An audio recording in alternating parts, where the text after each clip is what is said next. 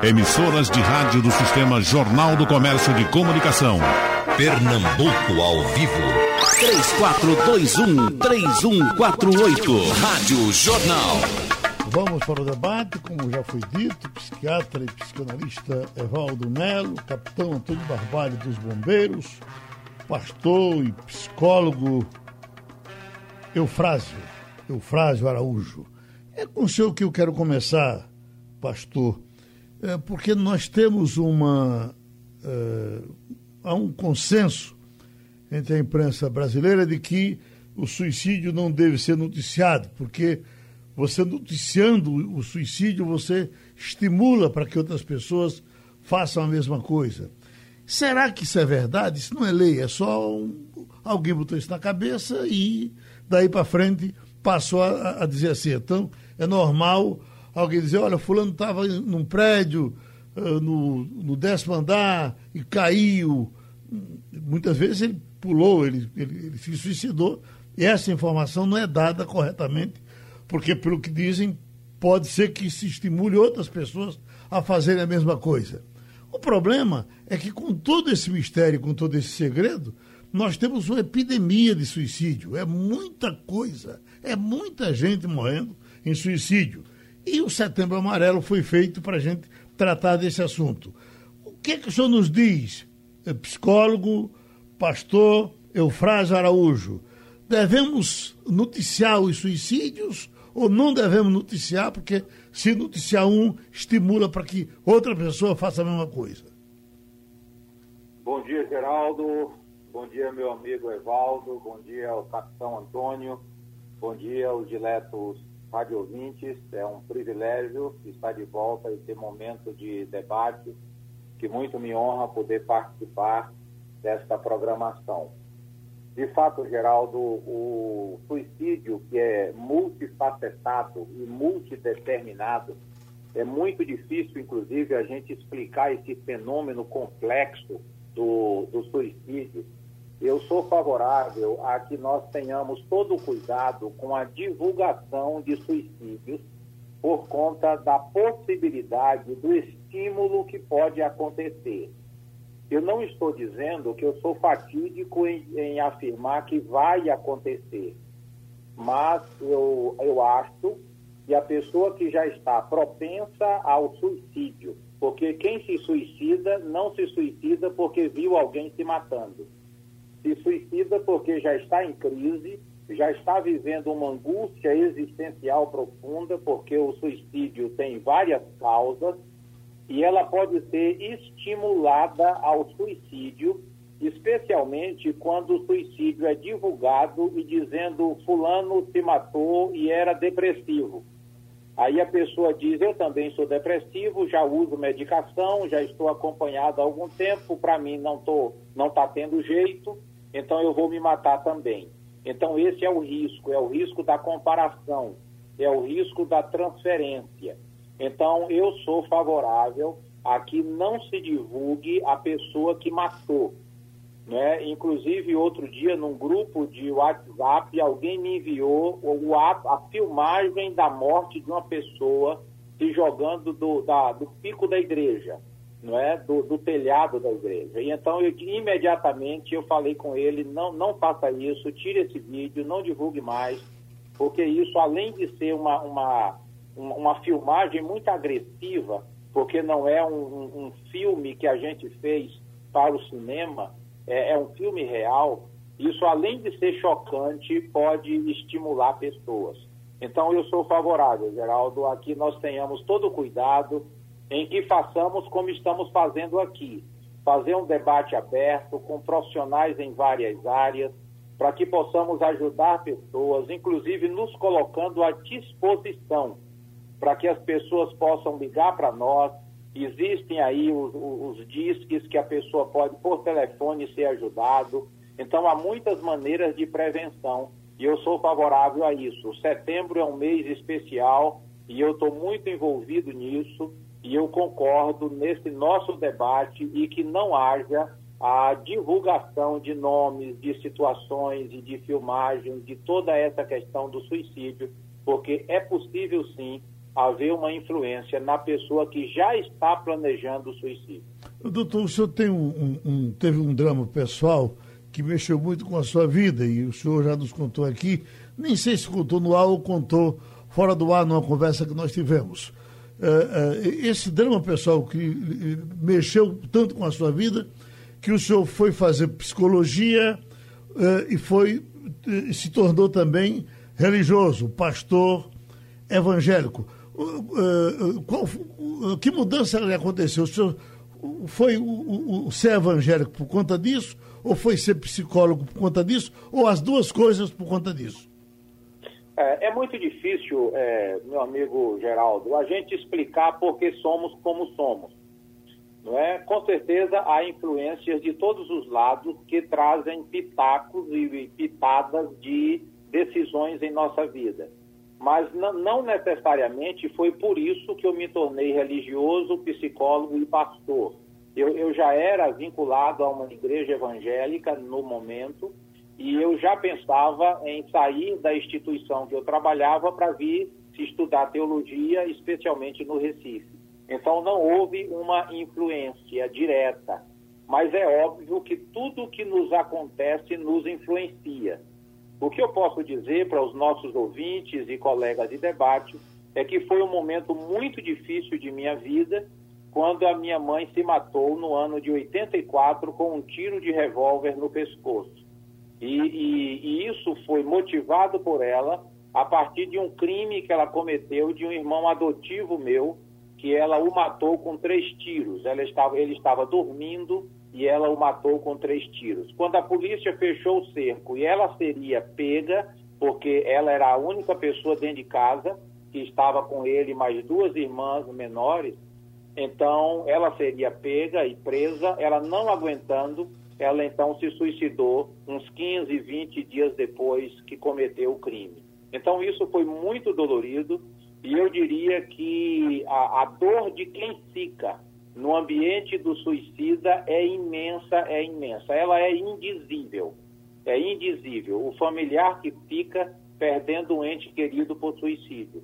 Então, para mim, foi extremamente doloroso, mas graças a Deus eu enfrentei a situação, tratei com essa realidade. Hoje eu tenho apenas a lembrança e conto a história. Inclusive, escrevi um livro a respeito das crises humanas, relato essa situação mas ela não foi motivadora de que eu faça o que eu faço hoje. Ela me dá base e me dá conteúdo para que eu ajude melhor as pessoas, sabendo que todos os seres humanos têm o perigo de entrar numa crise e, inclusive, buscar o suicídio na sua vida. Então, a gente deve ficar sempre alerta e se colocar à disposição de todas as pessoas na relação de ajuda.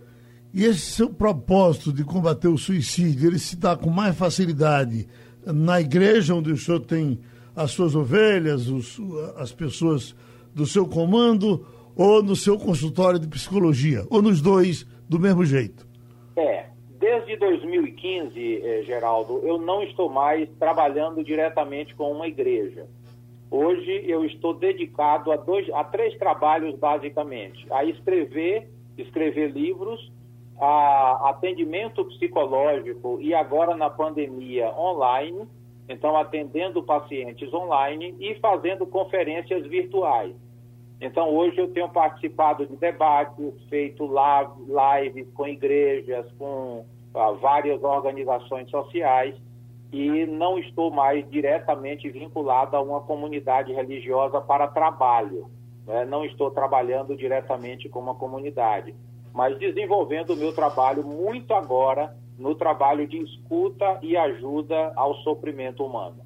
Vamos soltar então o tempo uh, livre para o Dr. Evaldo Melo, psiquiatra, psicanalista, trabalha com a mente humana e vai conversar com a gente nesse setembro amarelo. Suicídio é o tema, doutor Evaldo.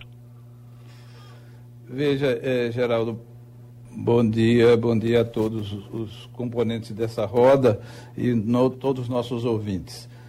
Veja, deixa eu dar alguns dados epidemiológicos que vai nos ajudar a situar a problemática do, do, do suicídio dentro da problemática do sofrimento mental.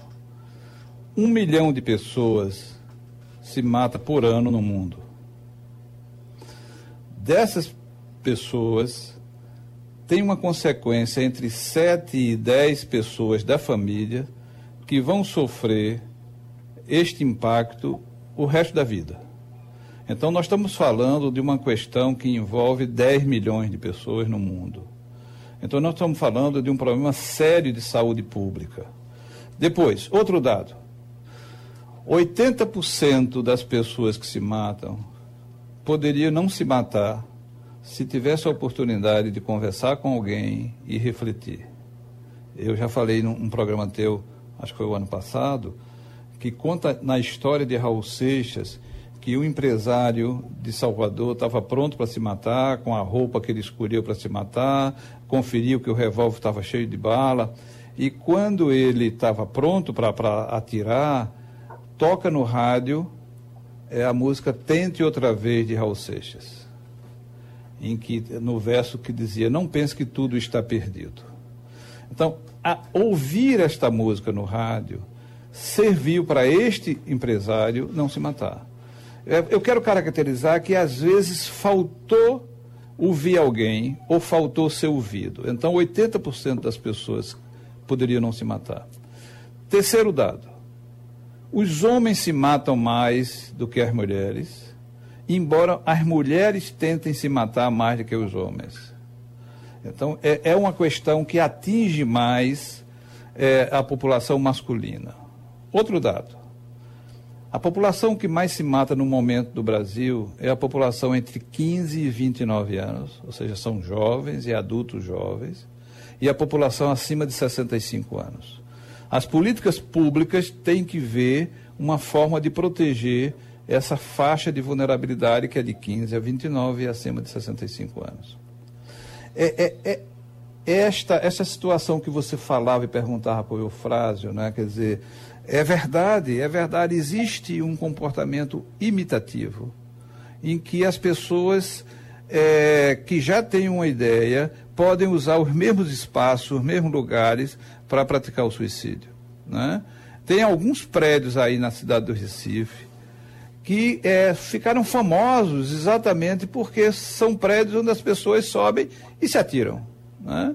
Ah, o que me contaram é que tem um lugar na, na, na, na, Serra da Russas que se colocou um oratório, uma santa, porque as pessoas estavam usando aquele, aquele lugar para poder se matar. Então, é verdade, há um comportamento imitativo e se a gente divulgar, pode provocar não é, aquela gotinha que faltava para transbordar o copo da pessoa que já pensava em se matar.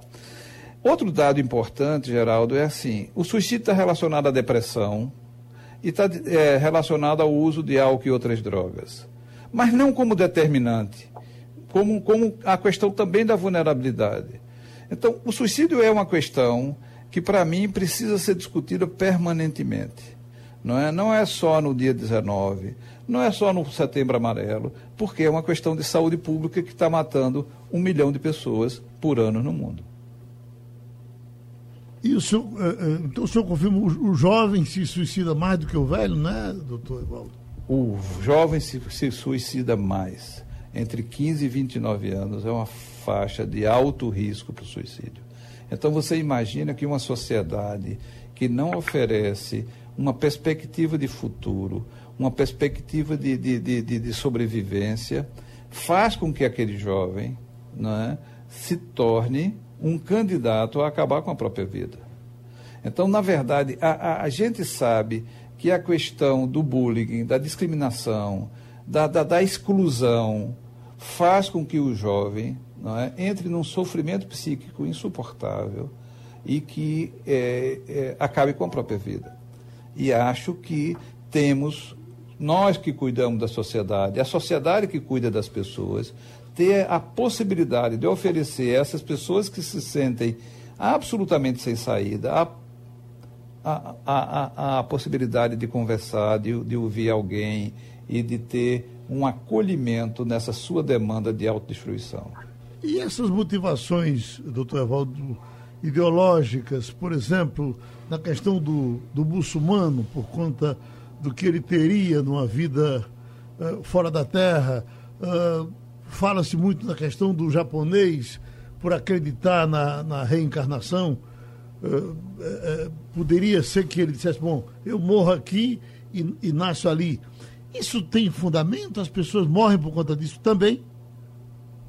Tem, tem fundamento, quer dizer, é, as condições sociais, religiosas e culturais favorecem ou dificultam o suicídio. Por exemplo, você lembra uma, uma, uns anos atrás, talvez 10, 15 anos atrás, que um ministro japonês é, vai, é acusado de corrupção e ele vai na tribuna e dá um tiro na boca. Né? Quer dizer, você tem o suicídio é, pela, por ser atingido na honra.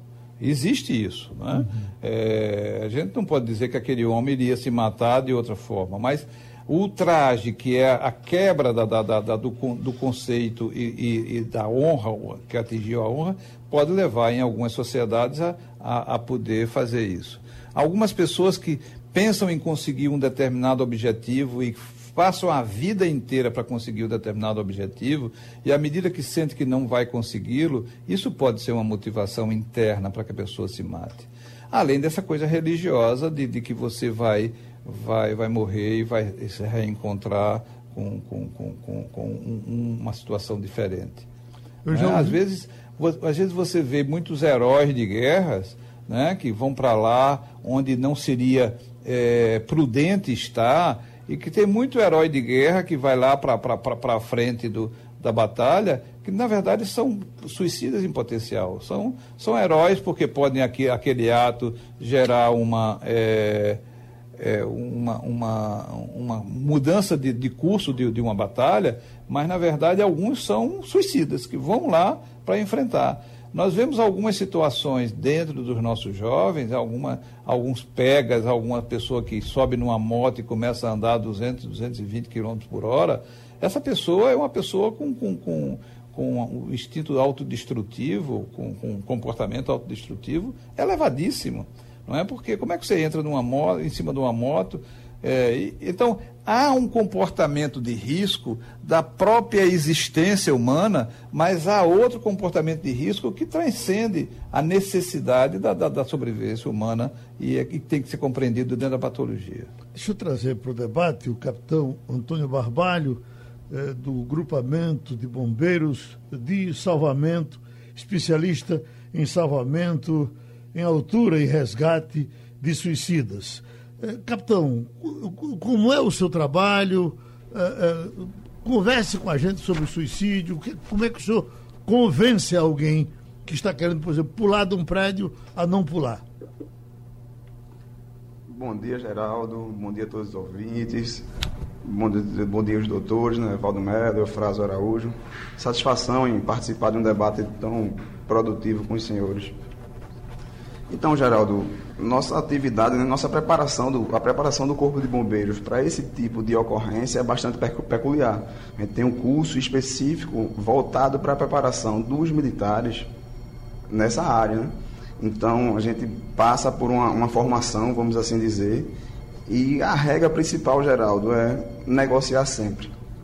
A gente deixa, vamos dizer assim, para atuar com uma intervenção tática em último caso que seria aquela situação que a gente teria que fazer uma intervenção e passar a colocar essa, esse paciente, né, essa vítima que a gente está tá atendendo, para um local seguro, tentando preservar a sua vida. Né? Então, esse, a regra principal sempre é negociar. No, no último evento que, que tivemos nesse cenário, negociamos por cerca de 5 horas e 30 minutos e graças, graças a Deus tivemos sucesso, conseguimos tirar essa pessoa lá da, da situação que, que estava tentando né, atentar contra a vida, né? Então Aqueles, é, é bastante, dizer assim, delicada. O bombeiro é preparado a tentar perceber o corpo, né? Como a gente costuma dizer, o corpo fala. Então, o tempo todo a equipe está atenta. Tem o, o, o, negociador principal que fica conversando com, com essa pessoa que está passando por um momento delicado, né? Como o Setembro Amarelo traz, tudo que a gente quer é a prevenção. A gente quer que esses números de, de atendimento para esse tipo de, de cenário nunca aconteça para a gente. Infelizmente, a gente percebe, né, pelo, pela estatística, que esse primeiro semestre de 2020, a gente teve uma, uma crescente nesse número de atendimentos para esse tipo de ocorrência, e a gente não, não, não fica feliz com, com esses números. Né? Esse, esse suicida que espera pelo socorro, com o qual o senhor negocia duas, três, quatro, cinco horas, ele é, é, realmente estava disposto a, a, a, se suicidar ou ele estava querendo somente chamar a atenção? Às vezes a gente sente que a população que fica vendo aquilo começa a achar que aquilo é simulação e já tem o vídeo que pula, pula, começar aquela gritaria. O senhor eh, certamente já acompanhou coisas desse tipo. Infelizmente, Geraldo, acontece por vezes de a gente de ter populares no local fazendo esse, esse tipo de ação que é bastante prejudicial, prejudicial né, ao cenário. Né? Tá, fica, ao invés de a gente manter o link, manter o contato com essa pessoa lá que está passando por um momento difícil, ficam tirando tanto a atenção da equipe quanto a, a, atenção dessa pessoa, né? desse paciente que precisa de um apoio, né? para que a gente possa negociar. Então, é difícil, Geraldo, a gente conseguir mensurar se aquela pessoa está encenando ou se realmente ela está decidida né, uhum. a, a cometer o suicídio. Uhum. Então a regra inicial para a gente é considerar, preparar todo o cenário. Né, a gente entra, como o, o senhor bem falou no início, a gente prepara tanto uma equipe para intervenção tática, que caso a gente chegue no extremo de, de a negociação falhar ou a gente não conseguir ter sucesso, a gente tem outro recurso para tentar salvaguardar a vida dessa pessoa. Então, a gente divide a equipe em, vamos dizer assim, três grupos, onde um fica nessa gestão, nessa observação do corpo, vendo se realmente ele vai se jogar, se vai pular, se tiver amarrado, por exemplo, no pescoço e pendurado numa árvore, como acontece algumas vezes.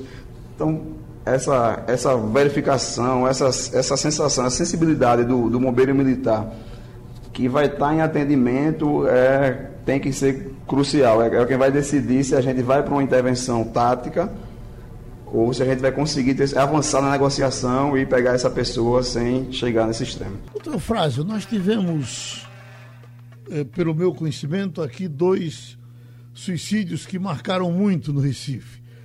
Tivemos o suicídio de Dias da Silva, que era um psiquiatra e psicanalista, que a, eh, a missão, o trabalho dele era para falar contra o suicídio. E ele tinha inclusive um programa aqui na, na TV Jornal. Eu, menino ainda, acompanhava isso à distância, não é do meu tempo de, de, de trabalho na, na, no rádio, mas acompanhava os bonitos comentários, inclusive, do professor Dias da Silva contra o suicídio. E ele suicidou-se. E tivemos outro, que de um amigo muito querido, meu e possivelmente do doutor Evaldo Melo, o suicídio de Byron Sarinho, que foi uma coisa que chamou muita atenção, pelo, uhum. porque ele estava com saúde, porque ele era gente de, da melhor qualidade, da maior inteligência, enfim. Eu estou falando de pessoas absolutamente insuspeitas, que você olha para a cara delas assim, bom, esse camarada nunca vai praticar isso e eles surpreendem. É, é, é normal surpresa nesse tipo de. Eh, eh, nessas, nas pessoas, de um modo geral. Eu, por, que não, aparentemente não tenho nada a ver com suicídio, poderia praticar o suicídio ou, ou o temperamento do suicida é uma coisa que está programada? Ele está naquele roteiro e um dia ele parte para ele. Meu amigo Geraldo, essa é uma pergunta muito interessante o que você está fazendo, e eu disse na minha fala inicial que o suicídio é um fenômeno complexo. Então, é muito difícil você olhar para uma pessoa e dizer essa aqui nunca vai se matar ou nunca vai tentar o suicídio. Nós que trabalhamos com a saúde mental, nós não levamos a, aquela primeira impressão apenas, né? Nós trabalhamos com muito mais profundidade nas questões da mente, nos sinais que as pessoas emitem numa palavra, numa, num gesto, e nem sempre aquilo que a pessoa demonstra na sociedade é aquilo que de fato ela está vivendo na sua interioridade. Às vezes ela está vivendo crises imensas e está atuando como um ator social muito bem.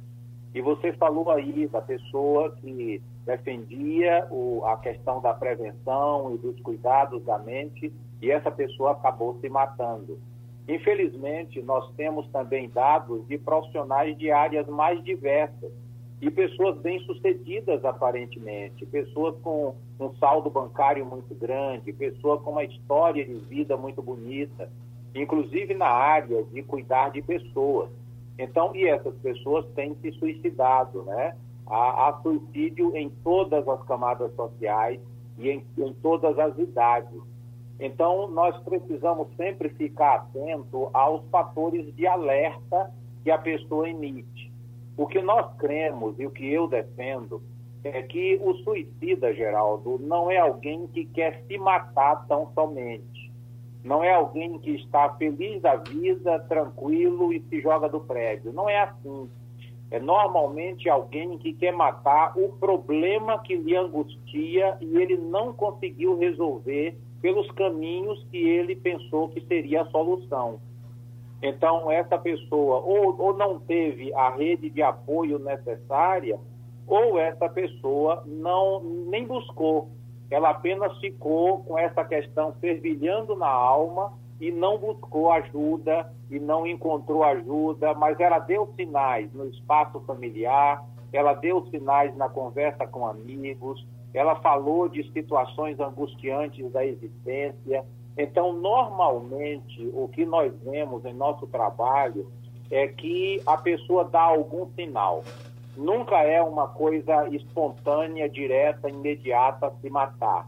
A pessoa dá sinais, porque ela está buscando ajuda para o seu problema e ela não quer tirar a sua vida.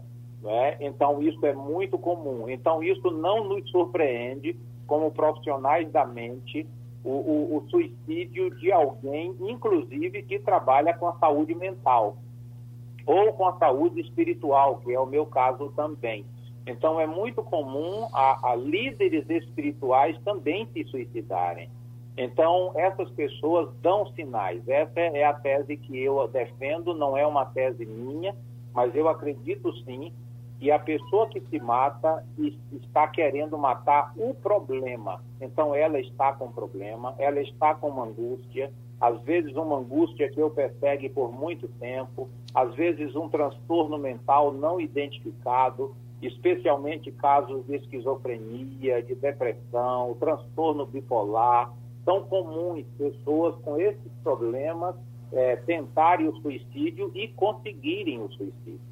Então, é uma questão muito delicada e que nós, profissionais, ficamos atentos aos sinais mínimos que a pessoa emite e tentamos ajudar a essa pessoa. Infelizmente, aqueles que não têm a formação na área simplesmente chega para a pessoa e diz: deixe disso, você não vai se matar, esquece esse negócio e tal, e não age com um cuidado maior e com a prevenção maior. E a pessoa não esquece, aquilo fica fervilhando, e ela acaba ou tentando e não sendo bem sucedida, e aí acaba enfrentando uma vergonha social. E o que as estatísticas mostram, Geraldo, que uma pessoa que tenta o suicídio e é mal sucedido, essa pessoa tem 100 vezes mais possibilidade de tentar novamente do que aquela pessoa que nunca tentou o suicídio. Então a gente deve ter muito cuidado com pessoas que se mutilam, que se agridem de alguma forma, que falam que a vida não tem sentido, que não vale a pena viver, que seria melhor ter sido abortado ao invés de ter nascido vivo, que a vida é, é um rio de lágrimas. Então, ela dá sinais com certeza. E aí eu estava ouvindo o capitão, eu queria destacar uma fala do capitão, que é a questão da pandemia. Não é? Então, nesse momento de pandemia, a gente precisa ficar mais atento ainda aos sinais que as pessoas emitem, porque o ambiente domiciliar hostil, se unindo a um ambiente social hostil, potencializa demais a ansiedade, a depressão e a, busca pelo suicídio, pelo fim da vida. Então, não nos surpreende, amigo Geraldo, que pessoas que trabalham com a saúde mental, inclusive, não tenham cuidado da sua própria saúde mental.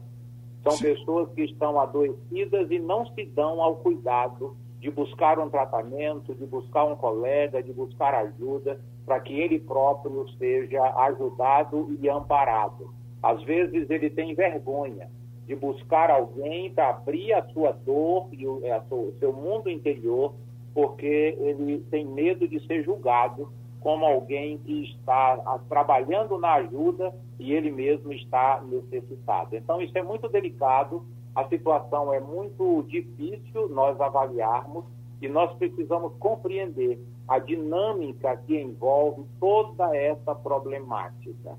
É? Mas para nós da saúde mental é muito comum acontecer essa realidade na vida humana e trazer surpresa para todos os outros que não trabalham com esse vetor da sociedade que é a saúde da mente. Certamente para transitar na mesma linha de raciocínio, o doutor Evaldo Melo. Veja, primeiro eu queria dizer que eu era amigo de Bairro. Eu, naquela época, participávamos, eu, ele e mais um grupo de pessoas, convidados por Jabba Vasconcelos, que era o governador, de um grupo que estava discutindo a questão de segurança para o Estado. Então, eu encontrei com o Byron um, numa reunião deste grupo uma semana antes do suicídio. Então, é, a gente tem que entender que as motivações que levam a pessoa a se matar são muito diferentes dependendo de, de pessoa para pessoa. É? Quer dizer, é, como dizia o Frásio, é, a gente sabe é, que o sofrimento psíquico provocado por uma depressão, provocado por um outro quadro, como falava o Frásio, pode tornar a existência insuportável, a vida insuportável. A gente que não tem esse pensamento, Geraldo, é, não, não, não, não, não passa pela cabeça a ideia de como é insuportável para algumas pessoas viver. Então, esse é um tipo de pessoa que se mata. Mas você lembrou uma outra, é, uma, um outro aspecto do suicídio, que é o suicídio a partir de uma crença. Então, veja, eu estava falando o suicídio religioso do muçulmano, por exemplo, a partir de uma crença. Esta crença, para nós que estamos de fora, a gente pode dizer, é uma crença delirante, é uma crença maluca. Mas para esta pessoa, é uma crença que tem é, muita repercussão na sua vida. A gente vive um momento estranho da, da, da, da nossa vida política brasileira, em que as pessoas estão tendo crenças não é, sobre, por exemplo, a, a, a eficácia de, de, tal medicação, de que a Terra é, é, é plana, não é redonda, a questão do, do, do, da, da, perseguição a determinados grupos sociais. Então, são crenças que para a gente parecem malucas, malucas. E que, mas é para essas pessoas, as pessoas falam como se estivesse falando a maior verdade, não, a, a, a, a, queimada é uma questão do índio, é uma questão do caboclo, e tem, são sempre nos mesmos lugares, e, e falam isso como se isso fosse a maior verdade, quando todo mundo sabe que isto não tem base nem na realidade, nem científica. Então, as pessoas criam crenças. Eu estou falando isso porque é, o que eu vi na época do, do, do, suicídio do Byron é que ele tinha uma crença de que depois de 60 anos de idade ele não viveria para provocar trabalho, para dar trabalho para ninguém. Ele dizia: Eu vou morrer quando eu estiver no, no, no, no auge da minha forma física, eu não vou viver para ver a minha decadência física e ter que ser cuidado por alguém. Isso, inclusive, doutor, é, foi a carta dele, deixou uma carta pra dando essas razões. Né? Isso, né? e, e, e, tinha uma carta que, que ele distribuiu com os amigos no aniversário uh, anterior aos. Ele morreu com 60, não foi? 60, quando ele completou 60 anos. Quando ele estava com 59, a, a carta dele era mais ou menos um aviso: olha, quando eu chegar aos 60, eu vou fazer isso. E, a gente só eh, concluiu que era isso que ele estava dizendo, porque ele, na verdade, se suicidou. Isso. Então você, você concorda comigo de que imaginar que a pessoa com 60 anos não é, é, vai dar trabalho aos outros, ou, ou que vai. Então, é, para mim, isso é uma crença delirante. É a mesma crença do, do, do, do, do, do, do, esquizofrênico que acha que é Jesus Cristo ou que acha que é Napoleão. É uma crença delirante. Então, veja. E você pega um homem inteligente, um homem sadio, um homem bom. Porque Bairro era um homem bom. preocupado com a sociedade, uma pessoa com, com, com, com a visão socialista do mundo. Então, como é que um homem com a inteligência dela pode, pode ter uma crença delirante dessa, Geraldo? Imaginar que, que, com 60 anos ele vai começar a decadência e eu não quero viver a minha decadência e que ninguém cuide de mim.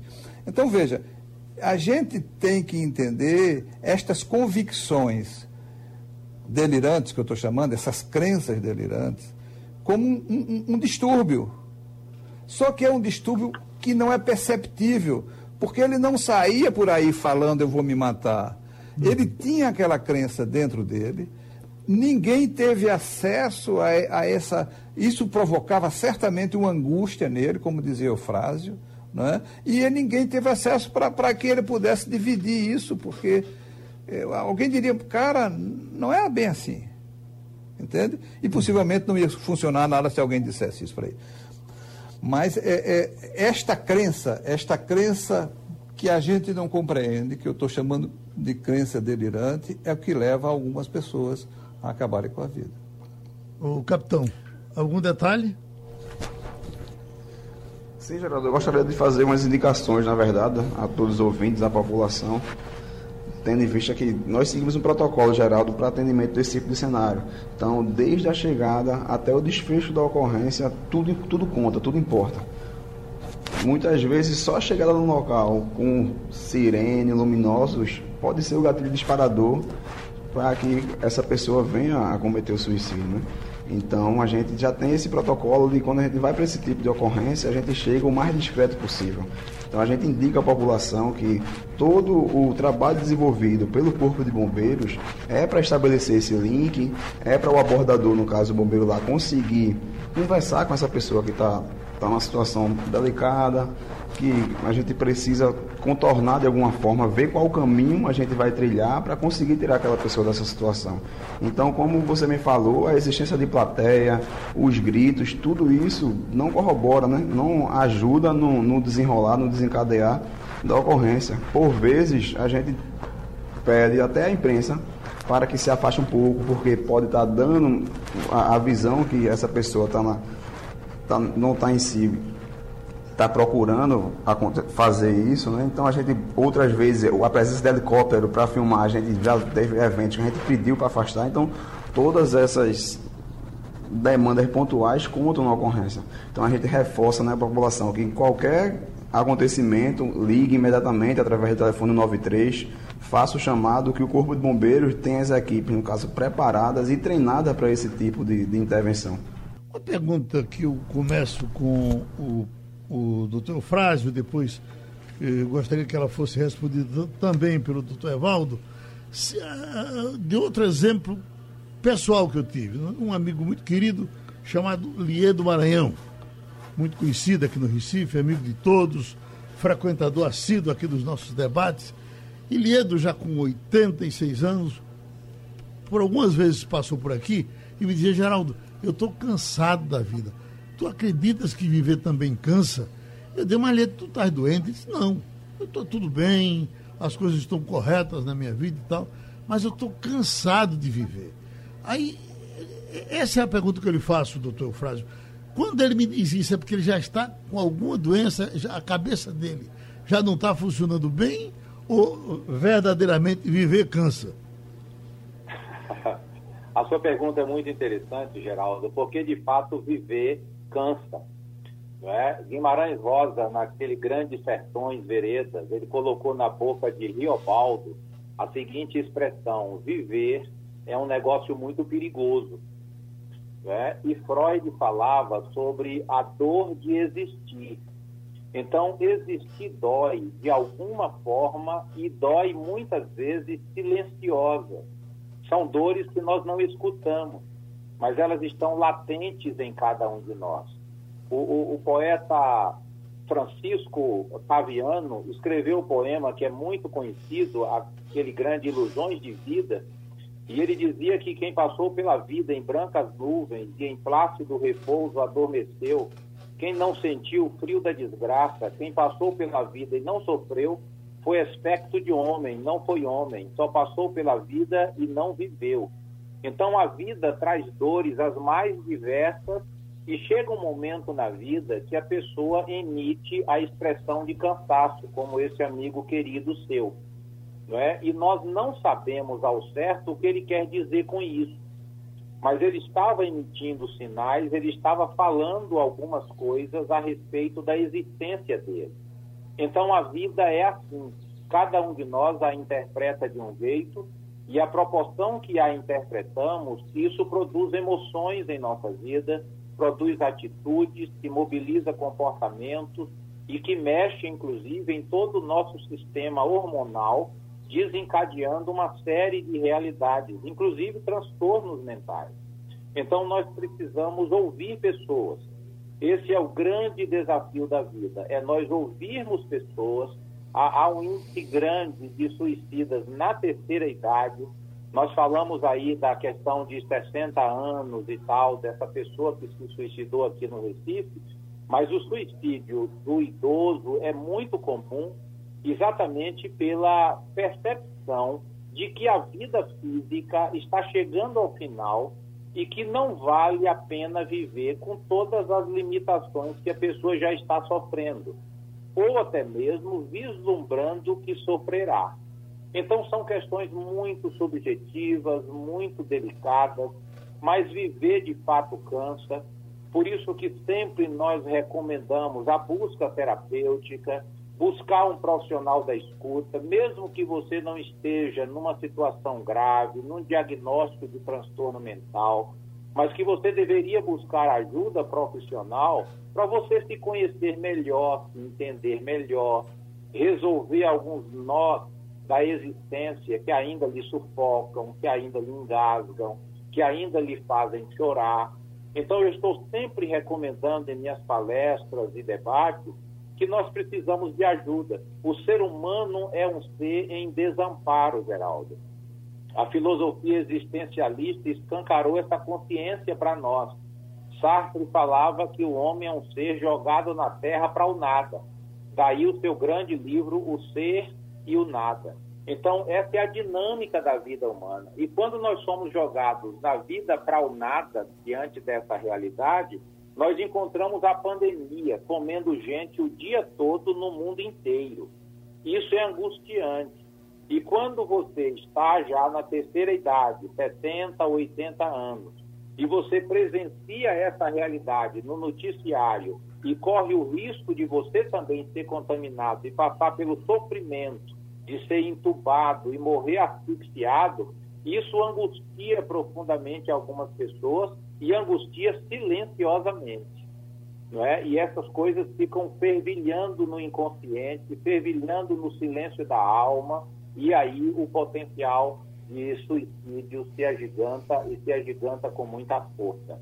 Então nós precisamos acolher o ser humano, especialmente aqueles que estão em estado de vulnerabilidade então, nós que trabalhamos com a saúde mental, Geraldo, nós temos um carinho imenso quando percebemos a vulnerabilidade humana. Nem sempre é uma questão da idade, mas muitas vezes sim. Aqueles que se tornam mais dependentes de ajuda física, de socorro imediato, de ajuda direta, nós temos uma, uma preocupação com essa faixa etária, porque de fato é um momento delicado de existir quando ele está vislumbrando pela lógica da vida que ele não tem mais tantos anos de existência. Né? A lógica que a gente não vai chegar a 130 anos, pelo menos a nossa geração, né? quem sabe nas próximas. Então, a pessoa que já está com 80 e, 80 e poucos anos, ele sabe que não tem mais 20 anos de vida. Então, isso é muito ruim para a existência humana. Então, essas pessoas, de fato, precisam de ajuda, ainda que sejam influenciadores sociais e pessoas que estão na mídia ainda oferecendo o seu trabalho e divulgando a realidade dos seus conteúdos. Doutor Valdo Melo. Veja, Geraldo, a gente tem que dizer que esse tipo de preocupação é uma coisa histórica. Os gregos já se preocupavam com a questão da existência humana e eles se perguntavam: os homens têm o direito de acabarem com a vida quando acharem que a vida não vale mais a pena? Então, a, a, a questão o, o, da eutanásia, por exemplo, o médico tem o direito de é, abreviar o sofrimento de uma pessoa que ele sabe que aquela pessoa morrerá dentro de um dia, dois dias, três dias. Ele tem esse direito. A ortonáusea, que é, na verdade, você sentir que você vai entrar numa decadência e você ter o direito, alguns países da, da Europa já, já, já autorizam isso, a pessoa, o cidadão tem o direito de decidir sobre o seu corpo e sobre a sua vida. Isso é uma coisa filosófica, isso é uma questão teológica, isso é uma questão histórica e que a cultura. Então, nós temos que dizer que a pessoa tem que viver ou é a pessoa que tem que dizer? Por que sempre associar a questão do suicídio a uma doença? Como eu não compreendo o que se passou com a pessoa, eu tenho que dizer que aquela pessoa está doente e eu tenho que dizer para aquela pessoa que ela está errada. As pessoas não têm esse direito. Veja, eu tô, estou levantando que são questões filosóficas que historicamente se pergunta sobre elas. Né? Qual é o direito que, que o, o ser humano tem que decidir sobre a sua vida? Né? Sobre o que vai fazer, sobre o que vai comer e sobre se vai viver ou não. Né? Por que tem que ser doido? Não, aquele cara se matou é porque é doido. Né? Então, veja, eu estava ouvindo o capitão e estava pensando muitas pessoas que sobem no, no edifício e que ficam, a dúvida vem, evidentemente, como você disse, o cara que está dizendo. Puxa vida. Não, não fica lá. Uhum. Aquela, algumas pessoas até se matam com vergonha de ter que enfrentar a, a a, a, a, a, realidade de quando volta e subiu e não se atirou, as pessoas vão gozar com ele. Tu não tem coragem de subir lá e não se atirasse. Então, veja, algumas pessoas fazem com medo da repercussão que isso pode ter na sua vida. Porque a, a, a linha que separa a decisão do sim e do não, ela é muito tênue, é muito estreita, né? a gente não sabe. A gente sabe muito pouco ainda sobre a pessoa humana, Geraldo. Deixa, Essa então, é a verdade. Para a gente fechar e a gente está sempre debate, querendo mandar que os outros façam. A mensagem de Raul Seixas, essa que o senhor disse que já salvou vidas. É hora de ouvi-la. Raul Seixas, e o debate é repetido amanhã às duas e meia da madrugada. Veja Não diga que a canção está perdida. Tenha fé em Deus, tenha fé na vida.